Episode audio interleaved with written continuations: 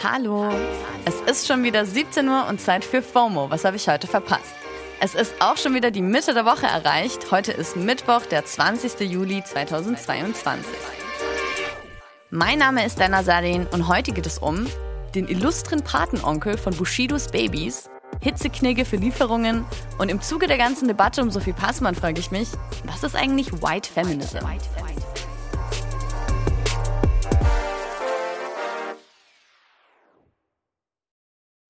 Wyndham Hotels and Resorts makes travel possible for all.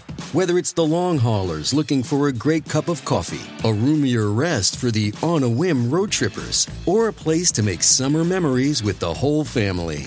No matter who you are, where you're going, or why, with 24 trusted brands to choose from like La Quinta, Days Inn, and Super 8, your Wyndham is waiting. Get the lowest price at wyndhamhotels.com. Restrictions apply. Visit website for more details.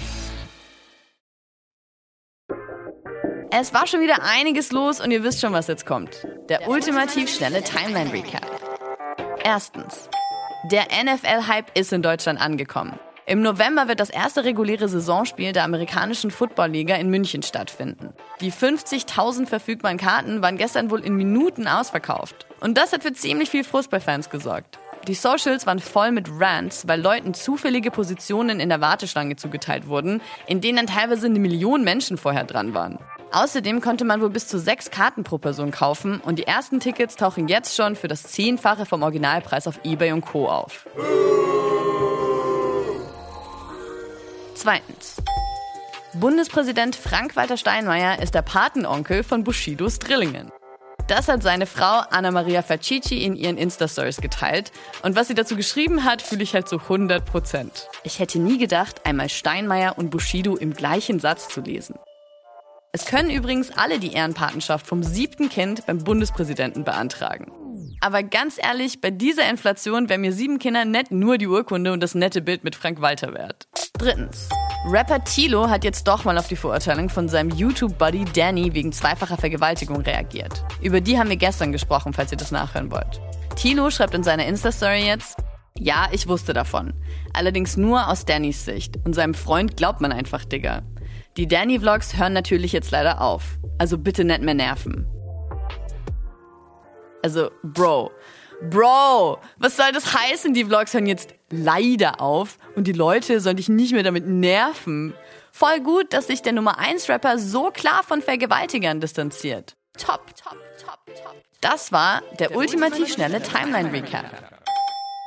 Ja, es ist immer noch Hot Girl Summer. Heute wird es stellenweise sogar noch heißer als gestern. Tipps, wie man sich einigermaßen vor Überhitzung schützen kann, hat es in der Folge gestern von einer Krankenschwester gegeben. Also, falls ihr die heute braucht, hört da nochmal rein.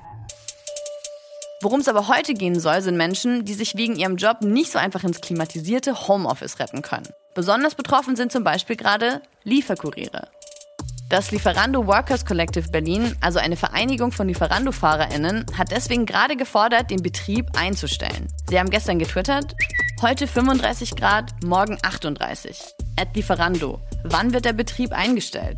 Wir fahren 8-Stunden-Schichten in der prallen Sonne, zwischendurch Treppen hoch und runter rennen, die ganze Zeit im Stress durch Vorgesetzte, Bonussystem und die Angst, gekündigt zu werden. Das ist gefährlich. Das gilt natürlich genauso auch für andere Dienstleistungsjobs, für die man gerade in der prallen Sonne draußen sein muss. Also ja, wenn ihr heute unbedingt was liefern lassen müsst, seid nett, geht den LieferantInnen entgegen, bietet vielleicht Wasser an und wenn ihr könnt, gebt mal fett Trinkgeld. Ich verlinke euch auch nochmal die FOMO-Folge, in der uns ein Lieferant selbst erzählt hat, wie man ihnen das Leben generell etwas leichter machen kann. Nicht so leicht kommt gerade die Autorin, Moderatorin und Influencerin Sophie Passmann davon. Über sie bzw. über ein Interview, das sie der Schweizer Zeitschrift Annabelle gegeben hat, tobt ja seit Tagen eine ziemliche Diskussion auf den Socials. Falls ihr das verpasst habt, hier mal der Rundown. Es geht um eine Passage, in der Sophie Passmann erklären will, wie im Internet oft die Repräsentation einer Sache mehr geschätzt wird als die Sache selbst. Als Beispiel verwendet sie dabei schwarze Frauen in der deutschen Medienlandschaft und sagt, dass sie im Zitat Namen des Antirassismus zum vermeintlichen Sprachrohr von rassistischen Erfahrungen in Deutschland gemacht werden, ohne dabei irgendwas gegen Rassismus getan zu haben. Die Interviewerin fragt sie dann, ob nicht einzelne Aussagen doch was bewegen können, wie ja zum Beispiel auch bei der MeToo-Bewegung. Aber Passmann sagt, das könne man nicht miteinander vergleichen, weil bei MeToo erzählen ja schließlich Personen davon, was ihnen passiert ist und repräsentieren dabei keine identitätspolitische Gruppe. Und dass diese Aussage gehörig wankt, haben einige Aktivistinnen schon auf ihren Social-Media-Kanälen erklärt. Ganz vorne mit dabei war zum Beispiel die Singer-Songwriterin Malonda. Ihre Kanäle verlinke ich euch mal in den Show Notes. Die Sache ist halt die, die MeToo-Bewegung wurde von einer schwarzen Aktivistin ins Leben gerufen, um Frauen zu ermutigen, über ähnliche Erfahrungen zu sprechen. In den Socials stellen sich deswegen viele die Frage, wieso findet Sophie Passmann, dass man das nicht vergleichen kann? Und wieso darf eigentlich Sophie Passmann das entscheiden? Sie hat sich mittlerweile auf Instagram entschuldigt und gesagt, sorry, ist alles nur ein Missverständnis. Sie kritisiere nicht schwarze Aktivistinnen, sondern den, Zitat, Medienbetrieb, der einzelne SprecherInnen verschiedener Gruppen zu Tokens macht und sich damit von echter Arbeit reinwäscht. Also, ich finde, sie wiederholt jedoch einfach nur, was sie auch im Interview gesagt hat. Und ihre KritikerInnen bringt sie dadurch auch nicht ab.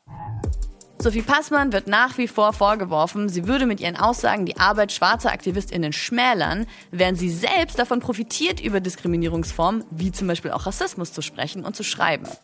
Und damit würde sie eben in die Kategorie des weißen Feminismus fallen. Der Begriff White Feminism taucht bei mir seitdem in jeglichen Feeds auf, aber sagt ja wahrscheinlich nicht allen was. Und deswegen klären wir den heute in der Rubrik Let me Google that for you.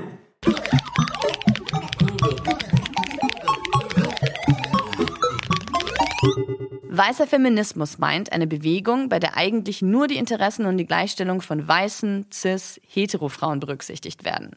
White Feminism ist damit also nicht intersektional. Das heißt, weiße Frauen werden aufgewertet, aber Probleme von Minderheitengruppen, insbesondere von Frauen of Color, schwarzen Frauen, NBs und queeren Frauen, werden ignoriert.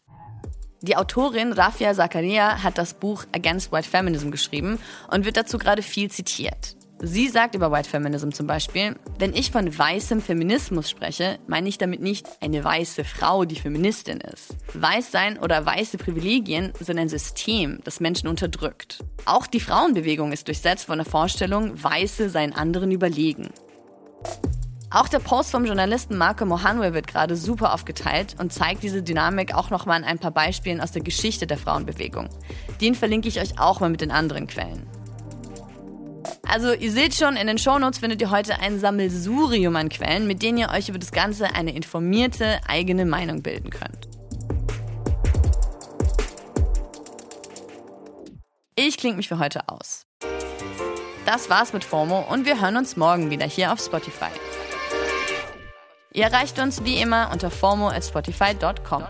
FOMO ist eine Produktion von Spotify Studios in Zusammenarbeit mit ACB Stories. Folgt uns auf Spotify